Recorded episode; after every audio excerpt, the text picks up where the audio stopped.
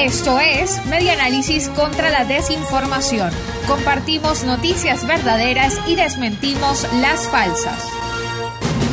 De acuerdo con el conteo oficial de COVID-19 en Venezuela, el estado Apure tiene una tasa de contagio de 1.925 casos por millón de habitantes, lo que ubica a esta entidad con una tasa 12 veces superior a la del país, que registra 146 casos por millón de habitantes. Pero, ¿qué hay detrás de esta cifra?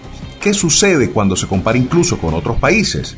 Según Efecto Cocuyo, esta tasa de contagio de Apure de 1.925 casos de COVID-19 por millón de habitantes es superior, por ejemplo, a la de Sudáfrica, que es de 1.790, a la de Noruega, que llega a 1.619, e incluso a la de Colombia, que posee una tasa de contagio de 1.446. Detrás de estas cifras llama la atención que un estado como Apure, con una población de medio millón de habitantes, no solo supere en contagios a otras entidades fronterizas como Táchira, Zulia o Amazonas, sino en términos proporcionales al número de contagiados por COVID-19 en varios países del mundo.